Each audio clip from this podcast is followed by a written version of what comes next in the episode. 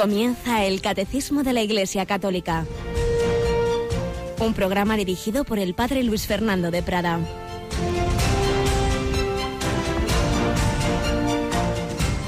Alabados sean Jesús, María y José. Muy buenos días, muy santo tiempo cuaresmal, un santo y feliz miércoles de ceniza, en que el Señor nos va a dar una nueva gracia en nuestra vida, nos va a dar la gracia de recomenzar de nuevo de prepararnos al momento central de nuestra fe, a la Pascua. Vamos a recibir la ceniza como una señal de que nuestra fragilidad está llamada a la santidad. Acuérdate de que eres polvo y en polvo te convertirás. Sí, soy débil, soy frágil, estoy hecho para la vida eterna, mi cuerpo quedará aquí, es ceniza, pero estamos llamados a la santidad. Convertíos y creed la buena noticia. Son las palabras que podemos escuchar hoy en la Santa Misa esa tradicional, acuérdate que eres polvo, en polvo te convertirás, y si rebajarnos esa autosuficiencia, que me creo que lo puedo todo, y me viene ahí un aire y enseguida caigo y muero, pero por otro lado, recibir esa buena noticia, conviértete y cree la buena noticia de que Dios te quiere hacer santo y feliz, de que te quiere dar un corazón nuevo, de que te quiere dar la gracia de la conversión y del arrepentimiento. Tenemos con nosotros a Cristina Rubio. Buenos días, Cristina. Muy buenos días, padre. Bueno, feliz y santo tiempo cuaresmal. ¿Te gusta a ti este tiempo? Igualmente, pues yo creo que es uno de mis favoritos, la verdad. La cuaresma es un tiempo muy bonito y en el que el Señor, pues si nos dejamos, nos regala muchas gracias. Fíjate que a veces podemos tener esa imagen un poco sombría de algo negativo y, y bueno, hay que hacer penitencia y tal, pero ante todo es una gracia, ¿verdad? Una gracia que en un tiempo de muchas gracias, en que Dios nos quiere ayudar a esa conversión. Debemos verlo así. Y este año es la cuaresma del año centenario de Fátima. Como saben nuestros oyentes, un servidor pudo estar este fin de semana allí en, en Fátima es una peregrinación con la que he participado, que empezó siendo de unos 80, 90 jóvenes de Talavera de la Reina y luego con el tiempo pues se han ido sumando muchos jóvenes de toda España, pero luego familias, adultos y al final más de mil personas en el entorno de Reino de Cristo de, y una especie de confederación de grupos en el espíritu del apostolado de la oración. Y era una maravilla ver esas familias con muchos niños y todos los que me saludaban pues agradecían la labor de Radio María y le decían a sus niños, mira, mira, este es el padre que habla cuando vamos al colegio y, es una, una, gracia también el ver cómo esta radio es un instrumento, un instrumento de esa evangelización para las nuevas generaciones, ya desde niños, adolescentes, jóvenes, esas familias. Saludo desde aquí a todos aquellos que he podido ver en este fin de semana y otras personas que se acercaban de toda España y que agradecían de nuevo pues esa labor de, Radio María. La Virgen de Fátima nos llama a la conversión, nos llamó a la conversión hace 100 años, lo sigue haciendo ahora. Los papas la han visitado, Pablo VI, Juan Pablo II en tres ocasiones, Benedicto XVI y el próximo 13 de mayo el Papa Francisco. La Virgen María sigue llamándonos a la conversión como hace la Iglesia y que lo hace de nuevo de una manera muy especial en esta cuaresma. Por eso hoy nuestra primera sección, en vez de hacer nuestro habitual eh, testimonio, pues tendremos un recordatorio de lo que significa la penitencia en la vida de la Iglesia. Pero ya os recuerdo desde ahora mismo que hoy es uno de los dos días, digamos, comunitariamente más penitenciales del año. Somos muy individualistas y nos, nos, gusta hacer, bueno, yo cuando quiera, bueno, hombre, somos miembros de una familia, somos miembros de la Iglesia. Y así como el día principal para reunirnos es el domingo, porque el Señor resucitó el domingo y el principal del año es el domingo de resurrección, y uno dice, ah, pues yo voy a misa los miércoles. Hombre, pero es que el Señor resucitó no el miércoles, sino el domingo. Pues también tenemos días comunitarios de penitencia, y uno de ellos es este, miércoles de ceniza. Y con esos signos, que en sí mismos son pequeñitos, pero quizá la principal penitencia es obedecer, ¿verdad? Y que implican esas dos prácticas tradicionales de la abstinencia, no comer carne, no comer pues ese jamoncito, ese chorizo, ese, en fin, todos esos productos cárnicos, pero también implica el ayuno, y eso lo tenemos mucho menos presente. La abstinencia yo creo que está bastante presente en la cultura de pueblos como el español, pero el ayuno bastante menos. El ayuno que la verdad es que lo que es de ley canónica es una cosa mínima, como luego recordaremos, pues simplemente es hacer una única comida un poquito fuerte así al día y ya está, aunque se permite tomar algo de desayuno y algo de cena, pero algo. al final uno prácticamente toma lo mismo que siempre, solo que menos el postre, pues ya me diré, hostia, yo no sé si. Tomemos en serio hoy que no pasa nada por, por, es, por hacer un, poquito de ayuno en serio en miércoles de ceniza y viernes santo. Pero siempre recordemos, como ahora insistiremos enseguida, en, en ese espíritu positivo.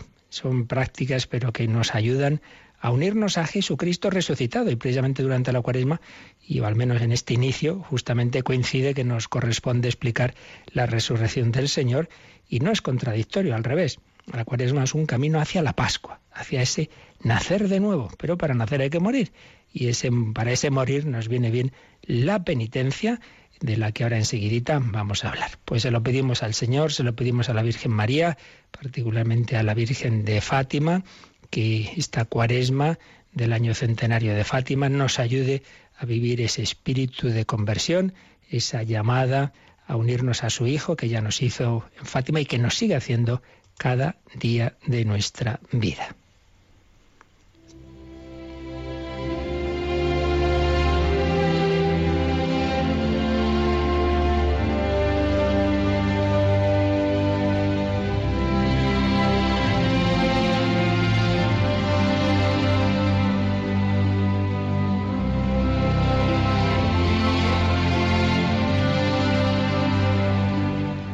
Hoy nuestra primera sección no es testimonial, sino que vamos a recordar las pinceladas básicas del espíritu de la penitencia en la vida de la Iglesia.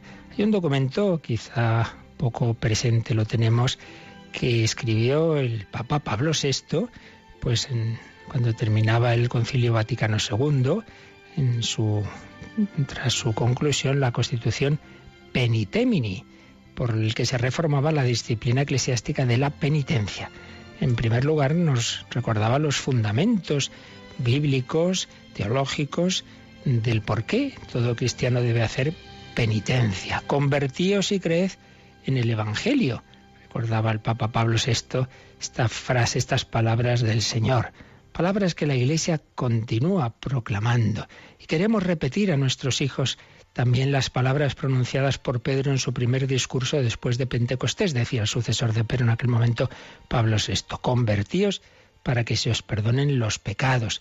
Y la invitación de Pablo a los gentiles de Listra, convertíos al Dios vivo, llamada a la conversión. Ante todo, la penitencia es eso, llamada a dar la espalda a los ídolos que nos separan de Dios y del prójimo y mirar en cambio hacia el Señor. Recordaba después el Papa los fundamentos de la penitencia en, el Antiguo Testamento y luego miraba a Jesucristo, como Cristo en su vida siempre hizo lo que enseñó. Bueno, pues antes de iniciar su ministerio pasó 40 días y 40 noches en la oración y en el ayuno.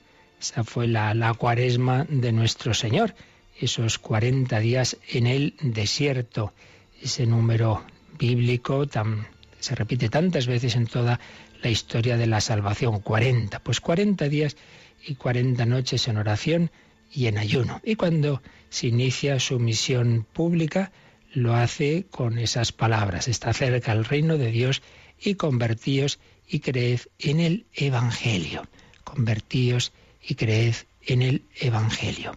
Decía el Papa Pablo VI, al reino de Cristo se puede llegar solamente por la metanoia, es una palabra griega que significa cambio de mente, la íntima y total transformación y renovación de todo el hombre, de todo su sentir, juzgar y disponer.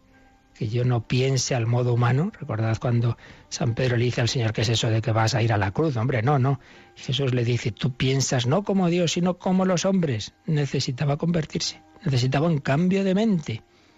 La invitación del Señor a la metanoia resulta mucho más indeclinable, sigue diciendo esta Constitución, en cuanto que Él no solo la predica, sino que Él mismo se ofrece como ejemplo de penitencia, pues Cristo es el modelo supremo de penitentes, quiso padecer la pena por pecados que no eran suyos, sino de los demás.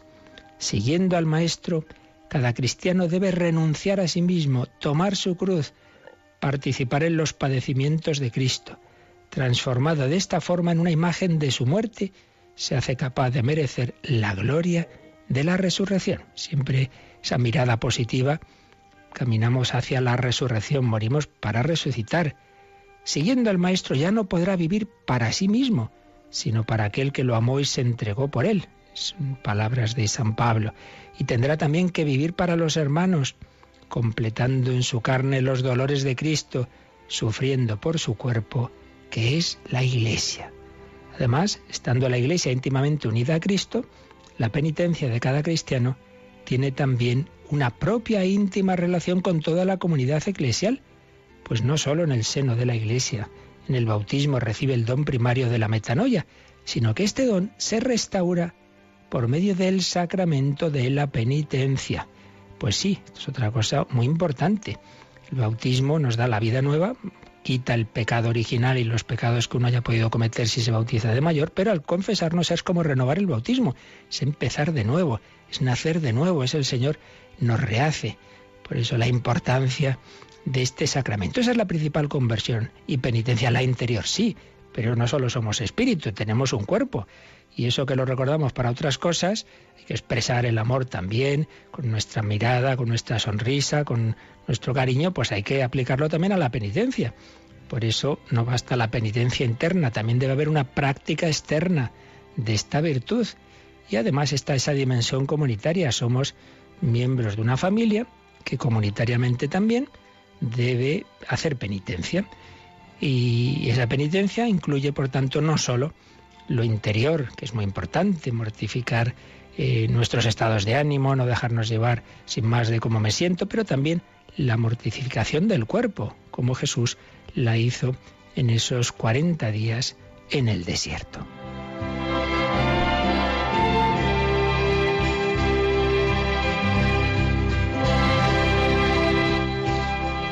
Y en esa penitencia el Papa Pablo VI recordaba que, por supuesto, la primera penitencia es aceptar los deberes del propio Estado. Pues mi, mi tarea en mi familia, en el trabajo, la aceptación de las dificultades que vienen, del trabajo propio, de la convivencia humana, pues me cuesta convivir con esta persona, tengo un jefe que es así, claro, eso es lo primero. La primera penitencia es que lleves lo mejor posible, que aceptes como venido de la mano de Dios, pues todas esas pruebas que hay en la vida, las enfermedades, eso es lo principal. Y también en este sentido, decía Pablo VI, que aquellos que están afligidos por la debilidad, las enfermedades, la pobreza, la desgracia, los perseguidos, por supuesto, por su fe, son invitados a unir sus dolores al sufrimiento de Cristo. Sin duda esta es la principal penitencia. Pero también están las penitencias voluntarias. Además de lo que me viene de, de la vida ordinaria, está lo que voluntariamente uno pues ofrece al Señor. Y ahí está esa tríada tradicional, oración, ayuno, caridad.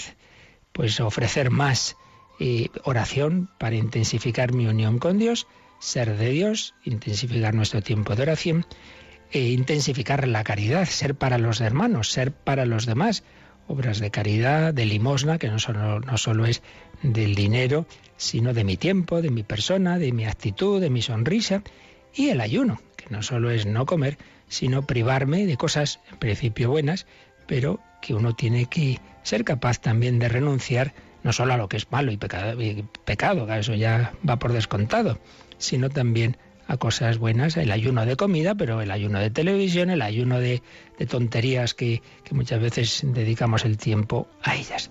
Pero junto a esto, junto a esto están esas prácticas comunes, mínimas, que hay que reconocer que son muy pequeñas y desde luego comparadas con otras religiones han quedado en lo mínimo. Bueno, pues ya que es poquito, hagámoslo.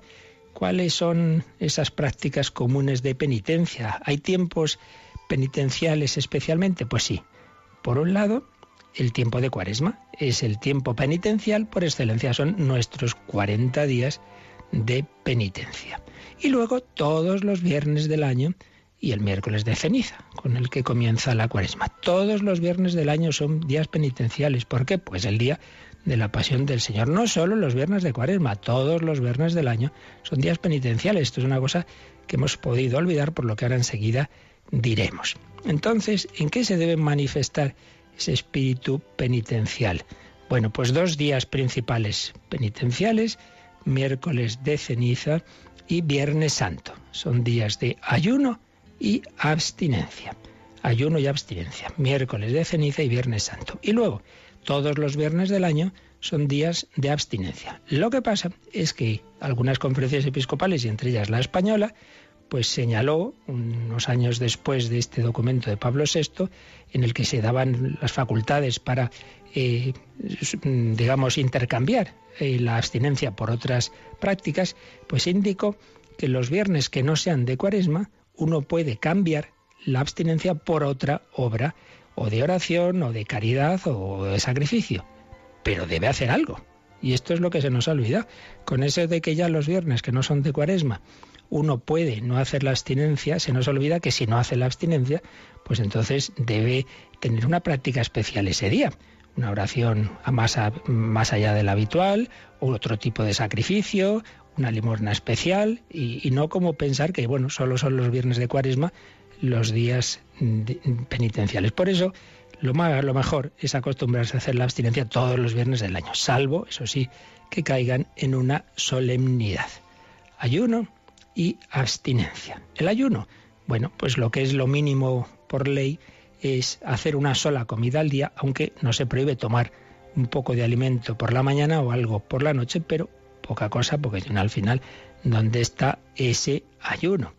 Y, luego, bueno, pues ya sabemos que la ley de la abstinencia, si nos vamos al, al Código de Derecho Canónico, nos recuerda a quién obliga. Según el canon 1252, la ley de la abstinencia obliga a los que han cumplido 14 años y ya hasta el final de su vida. En cambio, la del ayuno obliga desde los 18 años hasta los 59. Claro, cuando eh, se promulgaron estas leyes en aquella época, llegar a los 60 ya parecía una edad avanzada. Hoy día, pues la verdad es que todavía eh, ya lo consideramos todavía una persona bastante joven, ¿no? Pero en fin, eso es lo que dice la ley. El ayuno desde los 18 a los 59 una sola comida al día, aunque se puede tomar algo en el desayuno y se puede tomar algo en la cena, pero siempre, en fin, procurando que sea algo, pues realmente que, que, notemos que uno está haciendo ayuno. Vaya, que un poquito de hambre no pasa nada, que hay gente, mucha gente que la pasa obligatoriamente eh, en sus circunstancias en su vida. Pero en fin, no nos olvidemos que ante todo, todo esto es de cara a mirar al Señor, de mirar a Cristo, de mirar a Jesús crucificado y resucitado, de tener esa mirada en el Señor que ha sufrido por nosotros, pues que nuestro espíritu penitencial, nuestras prácticas exteriores ayuden sobre todo a la conversión interior. Pues es lo que le pedimos al Señor en todo momento, todo, todo espíritu, todo momento de, de, penitencia, que lo hagamos con ese espíritu y particularmente recordamos esos tiempos penitenciales, la cuaresma y todos los viernes del año, que no coincida una solemnidad, son días especialmente en los que especialmente estamos llamados a hacer penitencia, convertíos y creed el Evangelio.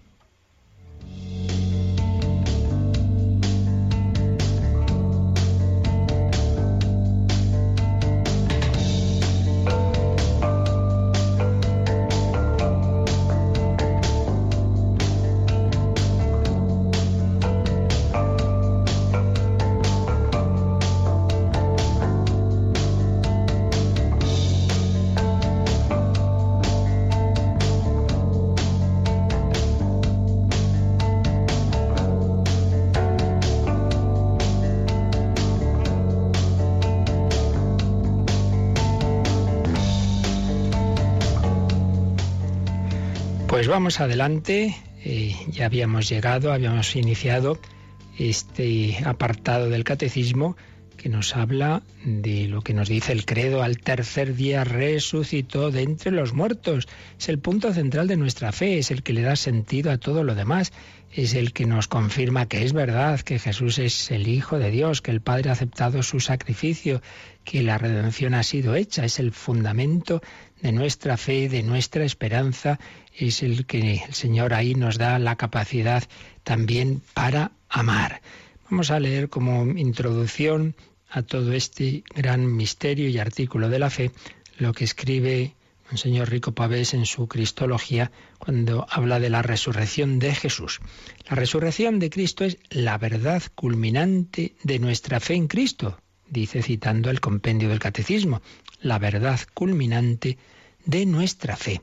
Se trata de un hecho inaudito y único, la muerte muerta. No es la reanimación de un cadáver, porque no consiste en la vuelta a la vida anterior, como había sido la resurrección de Lázaro, no y por otro lado, recuerda que, según el testimonio de los Evangelios, resurrección, ascensión y exaltación son acontecimientos distintos, distintos y distantes, y así deben ser presentados, aunque sin duda tienen también una unidad, son las etapas de la glorificación de Cristo, pero son momentos distintos. Cristo resucita, a los 40 días es ascendido a los, a los cielos y exaltado ahí a la derecha del Padre. Los evangelistas comienzan el relato de la resurrección siguiendo sus huellas en la historia. Nos cuentan cómo, al alborear, el primer día de la semana, lo que nosotros luego llamaríamos los cristianos el domingo, acontece lo que trasciende el tiempo. La piedra del sepulcro está corrida y un ángel se dirige a las mujeres y les dice, no está aquí, ha resucitado. El resucitado es el que estuvo muerto y sepultado. La noticia de la resurrección del Señor es primero constatación de un hecho que acontece en la historia y supera los límites del espacio y del tiempo. Una aparición extraordinaria pone nombre a lo sucedido. No se debe buscar entre los muertos al que vive para siempre, la aparición del ángel a las mujeres. Para comprender lo sucedido es necesario recordar la promesa que había hecho el Maestro al tercer día había dicho resucitará el Hijo del Hombre. En la mañana de Pascua las mujeres reciben una misión superior a la de los apóstoles, van a ser apóstoles de los apóstoles. Serán ellas las que lleven a estos el anuncio de la resurrección, las que madrugaron para ofrecer los últimos auxilios al cuerpo sin vida de su Señor, se encontraron llevando las primicias de la esperanza para toda la humanidad. El corazón madrugador de aquellas mujeres despertó del sueño de la desesperanza a los que debían ser los cimientos de la Iglesia. Fijaos qué bella frase de don José Rico. El corazón madrugador de aquellas mujeres despertó del sueño de la desesperanza a los que debían ser los cimientos de la Iglesia. Para confirmar el anuncio, Cristo mismo sale al encuentro de las mujeres. Primero se les apareció el ángel, pero luego el propio Jesucristo. A ellas las hace las primeras portadoras de la alegría de la resurrección. Les regala la presencia que vence todos los miedos y les confía la misión de comunicar a otros la única noticia que no se desgasta con el tiempo. ¿Por qué buscáis entre los muertos al que vive? No está aquí, ha resucitado. Es la introducción que hace José Rico Pavés al tratamiento que hace de la resurrección en su Cristología, fundamento de nuestra fe. Jesús ha resucitado. Pues de ello empezaba el catecismo a tratar, ya lo vimos el otro día, en el número 638, pero como lo hicimos de prisita, vamos a repasarlo porque nos queda profundizar en este primer número del catecismo sobre este artículo de nuestra fe. Al tercer día resucitó de entre los nuestros. Releemos, Cristina, este 638. Os anunciamos la buena nueva de que la promesa hecha a los padres, Dios la ha cumplido en nosotros, los hijos, al resucitar a Jesús. La resurrección de Jesús es la verdad culminante de nuestra fe en Cristo, creída y vivida por la primera comunidad cristiana como verdad central, transmitida como fundamental por la tradición, establecida en los documentos del Nuevo Testamento, predicada como parte esencial del misterio pascual al mismo tiempo que la cruz. Y termina este número con la cita de un pasaje de, que se llama el Tropario de Pascua de la liturgia bizantina, que dice así. Cristo ha resucitado de los muertos, con su muerte ha vencido la muerte, y a los muertos ha dado la vida. Así pues, este primer número, el 638, que el catecismo dedica a este artículo de la fe, pues nos recuerda esto que estamos diciendo, que la resurrección de Cristo es la verdad culminante de nuestra fe, creída y vivida por la primera comunidad cristiana como verdad central, transmitida como fundamental por la tradición y así establecida en el Nuevo Testamento y por supuesto predicada como parte esencial del misterio pascual al mismo tiempo que la cruz, no se puede separar. Es un, el misterio pascual es, es esa unidad, Cristo ha muerto y resucitado.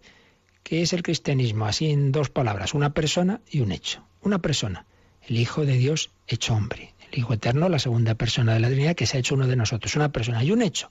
El misterio pascual ha pasado de haciendo ese Dios se ha hecho hombre y como hombre ha pasado de este mundo al Padre a través de la pasión, muerte y resurrección. Ha resucitado implica que ha muerto. Por eso resucitó de entre los muertos. Ha estado muerto.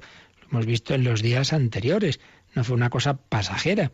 Realmente se separaron el cuerpo y el alma de Cristo, ambos unidos a su persona divina, pero estuvieron separados. El cuerpo quedó en el sepulcro, el alma descendió a los infiernos. Ya hemos explicado estos días pasados lo que significa los infiernos, el Seol, el lugar de los muertos. Anuncia allí la buena noticia a los que esperaban la redención, a aquellas almas fieles a, Dios que habían aceptado la gracia que Dios les había concedido en, atención a Cristo antes de la redención, Jesús eh, les anuncia la buena noticia, les dice que también a ellos va a llegar la, la redención a los que habían vivido antes de él. Y al tercer día, ese cuerpo y alma se unen, la persona divina pues digamos, transfigura, sí, transfigura esa humanidad de Cristo, lo que había ocurrido de una manera temporal en la transfiguración, pues ahora ya de manera definitiva.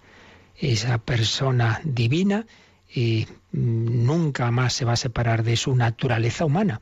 Una sola persona en dos naturalezas, la divina y la humana. Y la humana ahora ya totalmente invadida, por así decir, sin perder su, su especificidad, no caemos en el monofisismo, pero invadida por esa gloria divina. Ya no hay duda, cuando uno se encuentra con Cristo, pues cae ante él de rodillas, Señor mío y Dios mío, como Santo Tomás. Antes, en la vida terrena, estaba oculta la divinidad, y por eso, dice San Pablo, pudieron crucificar al Señor de la Gloria, porque si se hubieran dado cuenta de quién era, pues no lo habrían hecho. Jesús ocultaba su divinidad, aunque la manifestaba en los milagros, en sus palabras, pero era de una manera eh, discreta. Y ahora, en cambio, pues por todos los poros, dice San Ignacio, la divinidad se manifiesta milagrosamente. Verdad central. Y esto es importante de cara a la evangelización.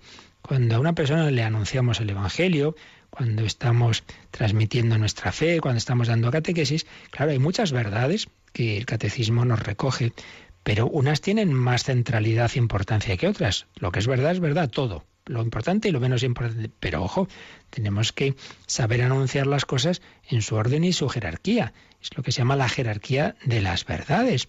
Desde los puntos centrales, de nuestra fe, que son la Santísima Trinidad, claro, de ahí procede todo, la encarnación, el Hijo de Dios hecho hombre, el misterio pascual, la muerte y resurrección, como el Señor nos llama a la vida eterna, en fin, verdades fundamentales y luego de ahí van mm, descendiendo, por así decir, otras, se van conectando hasta llegar pues a, otras pues más marginales que son verdad y son importantes, pero, pero claro, no las pongamos al mismo nivel. Esto es lo que se llama la jerarquía de las verdades. Y es muy importante, digo, en la evangelización, porque no podemos, una persona que llega de fuera, y quiero decir que no conoce el cristianismo, bien sea porque estamos en una situación de misión, anunciar el Evangelio a quien no lo conoce de nada, o bien en nuestras tierras en que la gente se cree que lo conoce y no lo conoce. Entonces una tiene, tiene muchas veces una imagen del cristianismo muy deformada. Claro, una persona a la que estamos empezando a anunciar el Evangelio, pues hombre, no, no sería la manera pedagógica empezar por los aspectos marginales o digamos los de tipo negativo. Quiero decir lo siguiente, vamos a poner un ejemplo una persona llega de fuera a Madrid, no conoce Madrid. Entonces, mira, le voy a enseñar Madrid. Entonces voy y le llevo a, unos basureros que hay por ahí fuera, luego vamos a las cárceles, luego digo, caramba, ¿qué, qué ciudad esta, ¿no? Todo tan feo y todo tan negativo. ¿Eso es parte de Madrid? Sí, pero hombre, no es la manera. Es una visión muy parcial y muy negativa, hombre, ¿no? Vamos a empezar por el Palacio Real, por el Madrid de los Austrias, la Catedral de la Almudena, bueno, ya iremos viendo lo demás, ¿no? Bueno, pues algo así. Una persona, cuando le anunciamos el Evangelio, empezamos por decirle, mira, de todo obligaciones, ¿eh? Tienes que cumplir los mandamientos, tienes que ir a misa y si no te vas al infierno. Hombre, en fin, pues no parece así dicho una buena noticia. Todo es verdad que hay que ir a misa, sí, es verdad que existe el infierno, sí, pero hombre, vamos a, exponer las cosas desde su centralidad, desde su positividad. El Señor quiere ser tu vida, quiere hacerte feliz y no te quita la libertad. Como no te la quita, puedes rechazarlo. Si lo rechazas para siempre, eso es lo que llamamos infierno. Sí, pero, pero digámoslo desde esa, eh, desde esa positividad del anuncio de una buena noticia. Juan Pablo II resumía el núcleo de la buena noticia en Cristi Fideles Laici en estas bellas palabras. Eh, Dios te ama, Cristo ha venido por ti, para ti Cristo es el camino, la verdad y la vida. Dios te ama, eso es lo primero. Cristo ha venido por ti, se ha hecho hombre por ti. El buen pastor busca cada oveja, para ti, para ti, para cada hombre. Cristo es camino, verdad y vida. Eso es lo central. Y el Papa Francisco lo insistía mucho en su primer gran documento programático, Evangelii Gaudium, en, en esta pedagogía de la fe en esta jerarquía de verdades que, ante todo empecemos eso por lo central, por el querigma, por el anuncio de la buena noticia del amor de Dios. Jerarquía de verdades que aquí, como este número del catecismo hace alusión a ello, nos pone un número marginal y eh, siempre hace esto el catecismo, cuando un tema que trata tiene que ver con el que ha tratado en otro sitio, nos dice, oye, mirar aquel número, en este caso un número que ya vimos, el número 90, donde se hablaba de esto. Pues vamos a leer, Cristina, ese número 90 para recordar ¿Qué es eso de la jerarquía de verdades? Los vínculos mutuos y la coherencia de los dogmas pueden ser hallados en el conjunto de la revelación del misterio de Cristo. Conviene recordar que existe un orden o jerarquía de las verdades de la doctrina católica, puesto que es diversa su conexión con el fundamento de la fe cristiana. Aquí se nos ha dicho, por un lado, que todas las verdades de la revelación están conectadas, no son cada una por su lado. Por eso muchas personas de buena fe, que no han tenido una buena formación, cuando luego van leyendo o van escuchando, pues aquí mismo en el catecismo, en cualquier exposición bien hecha de, de la fe cristiana, dicen, ¡uy, qué coherente es esto! Se van acercando y muchas veces, pues, personas que, que se convierten y que el Señor, pues, les ha ido mostrando esa coherencia de las verdades de la fe que todo tiene, todo está relacionado, esa Santísima Trinidad que ha creado el hombre a su imagen y semejanza, ese Hijo de Dios que se ha hecho uno de nosotros, eh, la mediación de María, todos son como puntos eh, relacionados. Pero, como decíamos, hay una jerarquía de verdades, porque es diversa su conexión con el fundamento de la fe cristiana. El fundamento es la fuente de todo, la Santísima Trinidad, la encarnación, el Hijo de Dios hecho hombre, que se ha hecho uno de nosotros para llevarnos a, su presencia, para la familia de Dios, para llevarnos a esa contemplación que llamamos el cielo. Y lo hace por medio del misterio pascual, porque esa encarnación es encarnación redentora, porque por nuestros pecados nos hemos separado de Dios de una manera que necesitábamos ser salvados, ser redimidos. Estas son las verdades centrales, esa redención que el Señor ha hecho por la encarnación con la colaboración de María. Por tanto, fundamento trinitario, cristológico, mariológico, y Cristo establece esa, esa unión con él que llamamos el cuerpo místico, la Iglesia, por tanto también fundamento eclesiológico, y todo ello para llevarnos a nuestro último fin, la escatología, es decir, contemplarle cara a cara al cielo, pero sin quitarnos la libertad, por ello con la posibilidad de, de, no, de no cumplir esa vocación nuestra, con la posibilidad de perdernos. Estos son los puntos así digamos clave de, de nuestra fe. Entonces hay que, mostrar que todos ellos tienen esa verdad central de la Trinidad y de la, del misterio pascual. Misterio pascual, muerte y resurrección, pero la verdad que confirma que todo es verdad, y valga la redundancia, es precisamente la resurrección.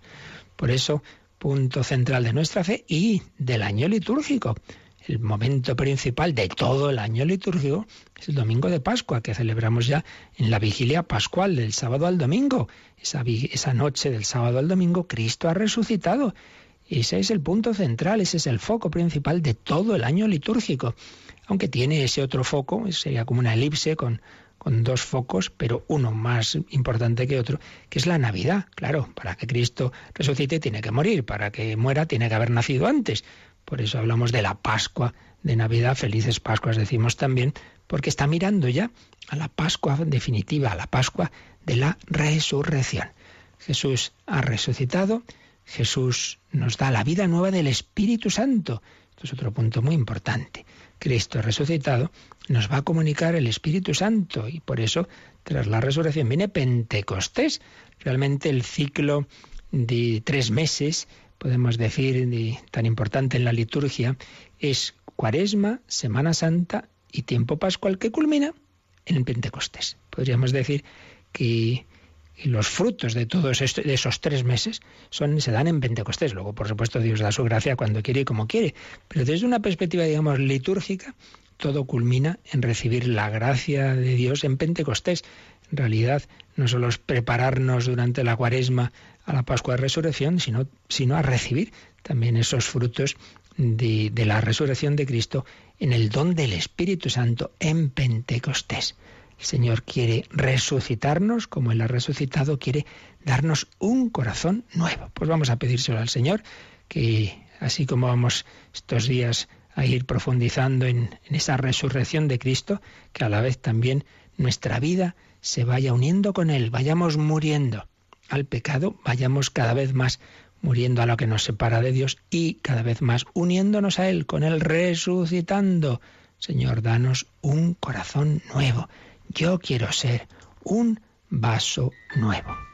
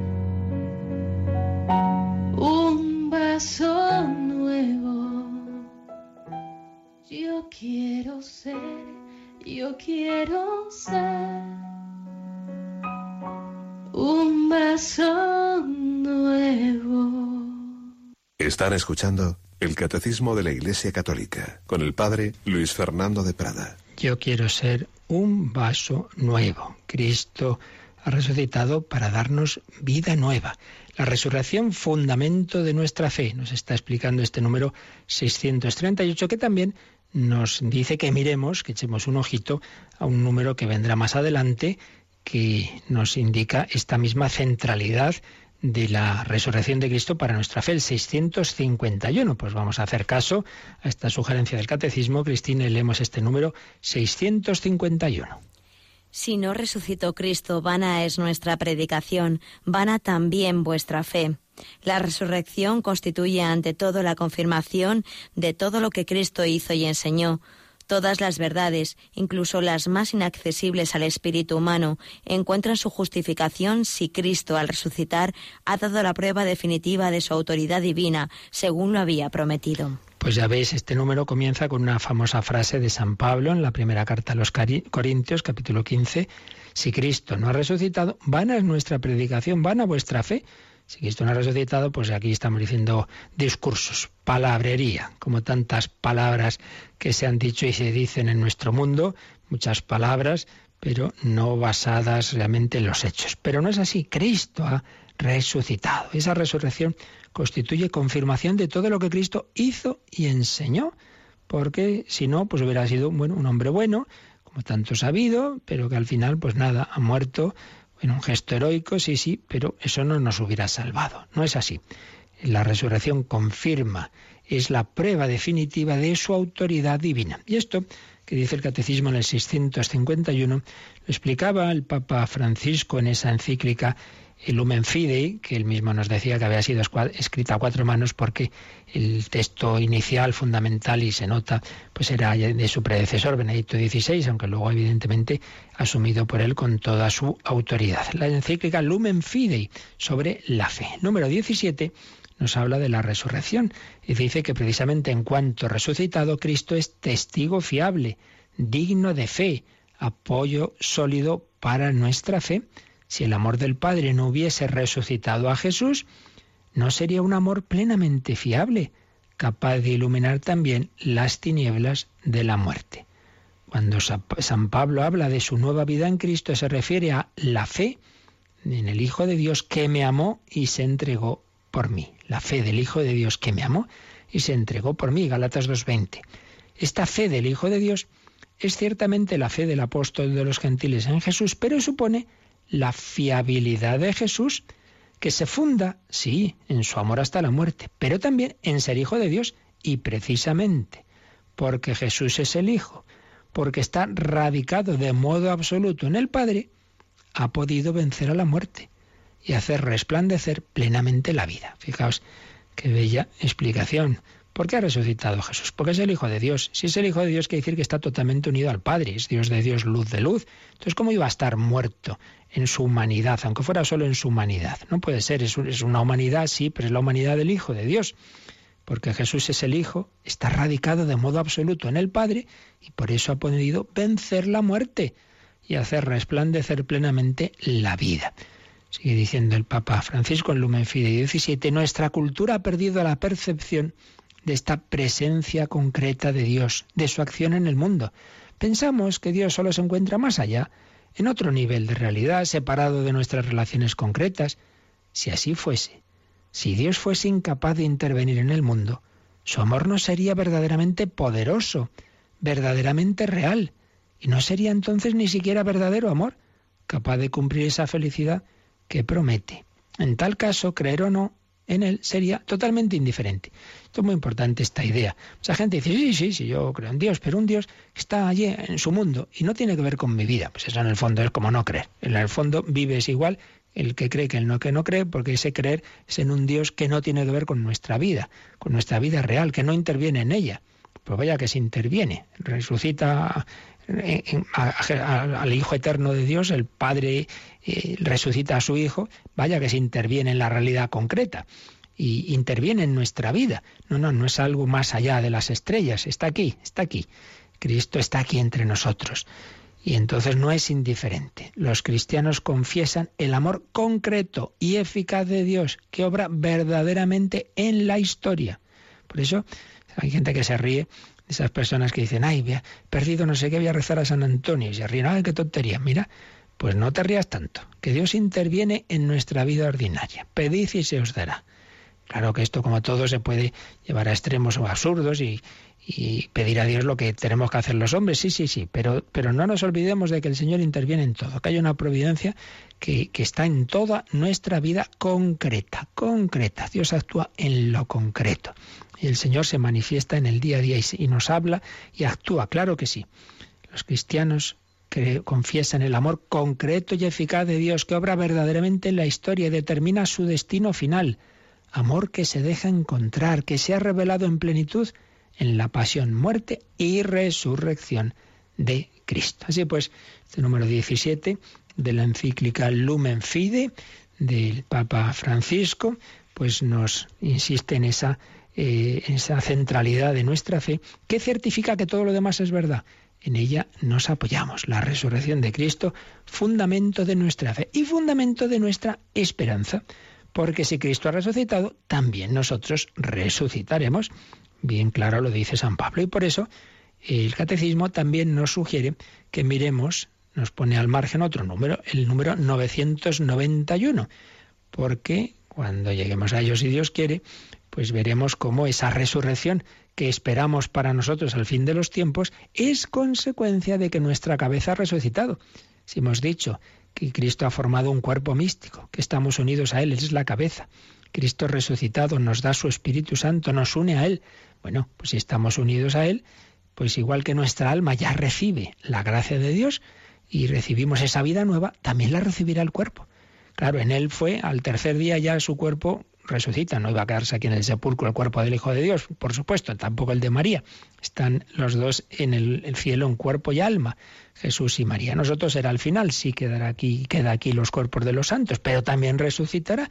No solo esperamos la inmortalidad del alma, esperamos la resurrección de los cuerpos. Por eso, Cristina, vamos a leer este número 991 que nos ya nos apunta que esa esperanza nuestra, creo en la resurrección de la carne, la espero, es consecuencia de la fe en la resurrección de Cristo. Leemos ese número.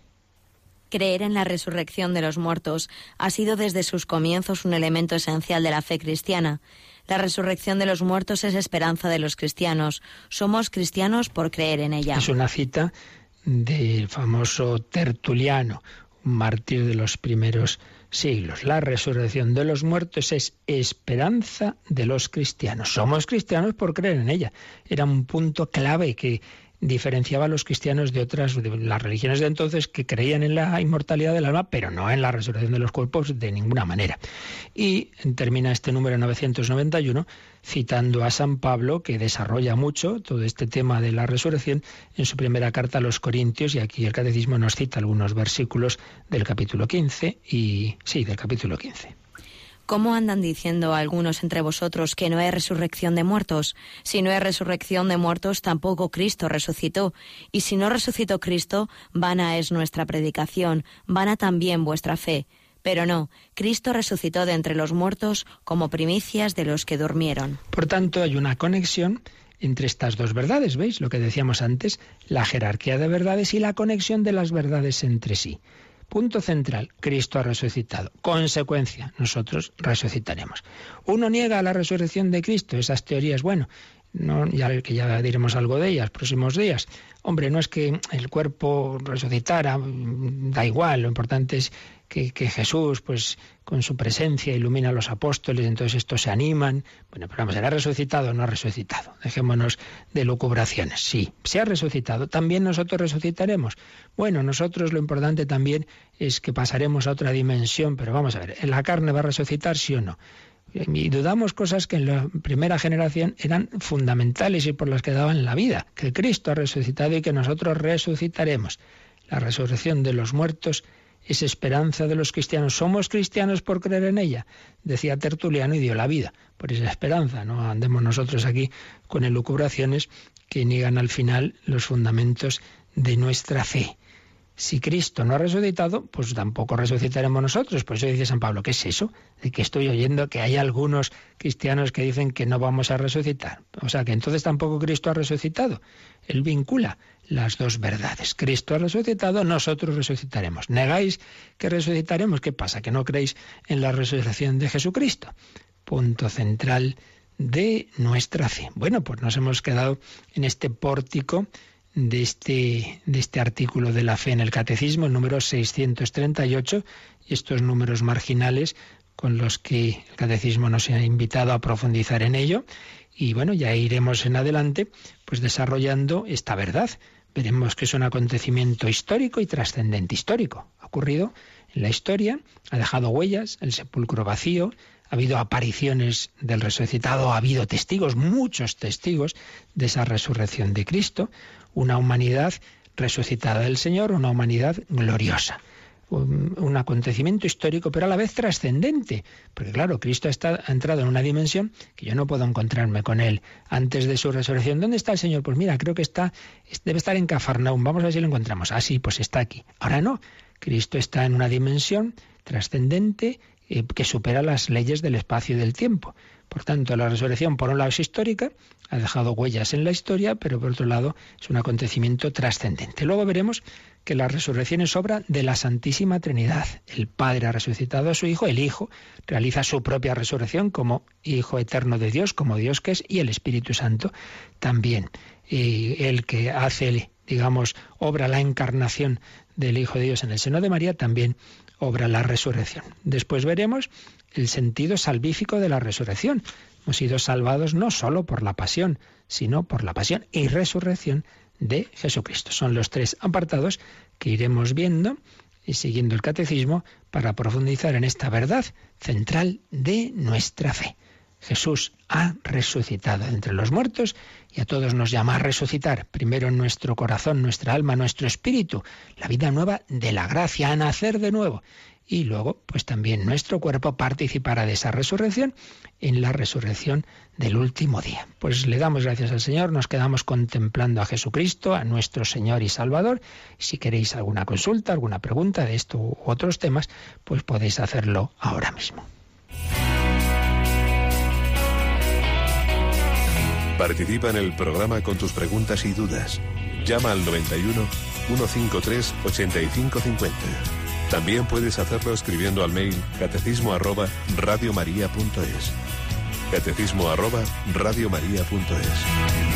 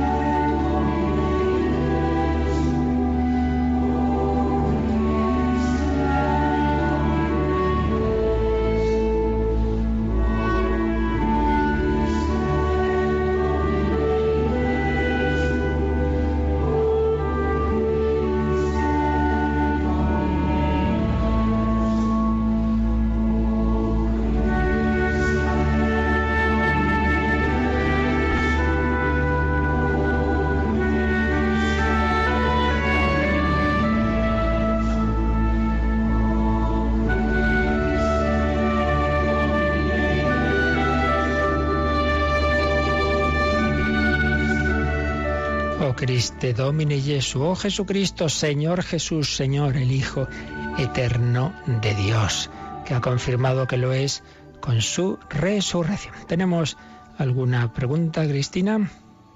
Sí, tenemos una pregunta mm, de bueno eh, que nos llegó a través de WhatsApp no es no tenemos su nombre pero dice ¿por qué Jesús se llama a sí mismo el Hijo del Hombre cuando no tuvo nada que ver con hombre alguno? Vale, esto lo explicamos muy a fondo, muy a fondo, cuando empezamos a, ver la cristología y todas esas catequesis están recopiladas, como sabéis, en unos DVDs sobre todo lo que hemos visto antes de la cristología, donde cuando el catecismo nos habla de los títulos de Jesús. Entonces ahí vimos las distintas formas en que Jesús a sí mismo o los cristianos después han llamado a Jesús. Pues así, Jesús, Mesías, Señor, Hijo de Dios, Hijo del Hombre. Entonces, hijo del hombre, ya digo, eso está explicado en varios días, aquí, en un minuto no puedo resumir todo lo que dijimos, pero en fin, lo más esencial es, primero, que es un título que viene del Antiguo Testamento. Y es, una expresión que entendemos que el Señor la usara mucho, es la que más usa, es la que prácticamente usa casi siempre para referirse a sí mismo, porque, por un lado, indica que es hombre, es hombre verdadero, No, es un tema de que sea hijo de varón, no, no, que no quiere decir eso. Quiere decir que es de la humanidad, que es miembro de la humanidad, que es hombre. Pero por otro lado, porque en ese título se unían dos dimensiones. Una, la dimensión celeste. Está la visión del profeta Daniel, donde aparece viniendo del cielo un como hijo de hombre al que el anciano de días, que es una imagen de Dios Padre, le da todo poder. Entonces era un, una de las imágenes del Antiguo Testamento en que se veía que el Mesías no era un hombre cualquiera. Es hombre, es hijo del hombre, pero viene del cielo. Entonces, por un lado, está manifestando su misterio, es Dios y hombre, estaba, estaba ahí implícito. Pero también hay textos que hablan del Hijo del Hombre en el aspecto de la pasión, como iba a sufrir el siervo de Yahvé, iba a sufrir la pasión. Entonces, es un título que Jesús le permite ir manifestando su misterio de esa manera progresiva que él lo hizo, indicando que por un lado es Dios, que por otro lado es hombre, que, que, va a redimirnos a través de la cruz. Pero en fin, insisto en que si quiere buscar en el podcast o, pedir ese DVD donde íbamos explicando los títulos de, de, Cristo, pues ahí está todo mucho mejor explicado. No sé si nos da tiempo alguna cosa más, Cris. Pues tenemos otra de Jesús de Madrid que quiere que le explique la frase, el que conociendo un mal no lo combate, se hace cómplice de él. Bueno, pero esto podría también llevarnos muy lejos, ¿no? Pero no hay que, yo creo que básicamente diría que nos acordemos, y además ahora que estamos empezando la cuaresma y es muy buena una confesión, de que no solo hay pecados de acción, sino pecados de omisión. Entonces, si uno ve algo malo que está ocurriendo a su alrededor, se hace el sueco, como solemos decir, yo no miro aquí, miro para otro lado, y no hago lo que podría hacer para evitar ese mal. Hombre, te estás haciendo cómplice. Ah, yo no tengo culpa de, de, esa injusticia. Bueno, pero puedes hacer algo, ¿no? Pues, pues hazlo. A lo mejor no puedes más que rezar, bueno, pues, pues, ya es algo, pero a lo mejor sí puedes hacer algo, denunciar eso, decirlo, ayudar a esa persona. Entonces, ante, ante un mal no podemos mirar a otro lado, que es lo que cuenta la parábola del buen samaritano. Esos dos primeros que miraban para otro lado y, y, y siguieron de camino y no ayudaron al, al que estaba herido. Ah, sí, no lo habían pegado ellos, ya hombre, pero te encuentras un mal, tienes que ayudar y si no te haces cómplice de no ayudar. Claro que sí, es la denegación de auxilio que incluso hasta puede ser un delito, fíjate tú, ¿no? En cambio el samaritano se paró y le ayudó. Por ahí va la cosa. Bueno, pues ya seguiremos, ya seguiremos, aunque mañana no podré estar aquí en directo porque nos recibe audiencia muy amablemente el arzobispo de, de Barcelona, los voluntarios de Radio María allí, un servidor tiene el gusto de, poder saludar a don Juan José Omeya.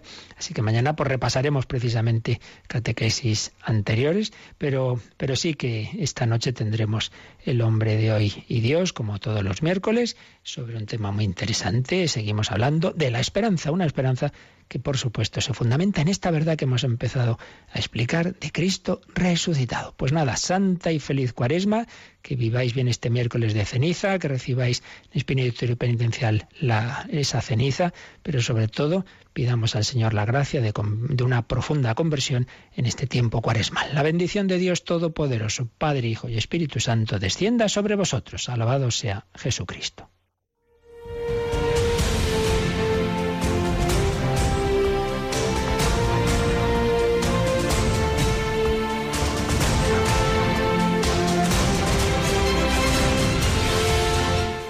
Han escuchado en Radio María el Catecismo de la Iglesia Católica. Un programa dirigido por el Padre Luis Fernando de Prada.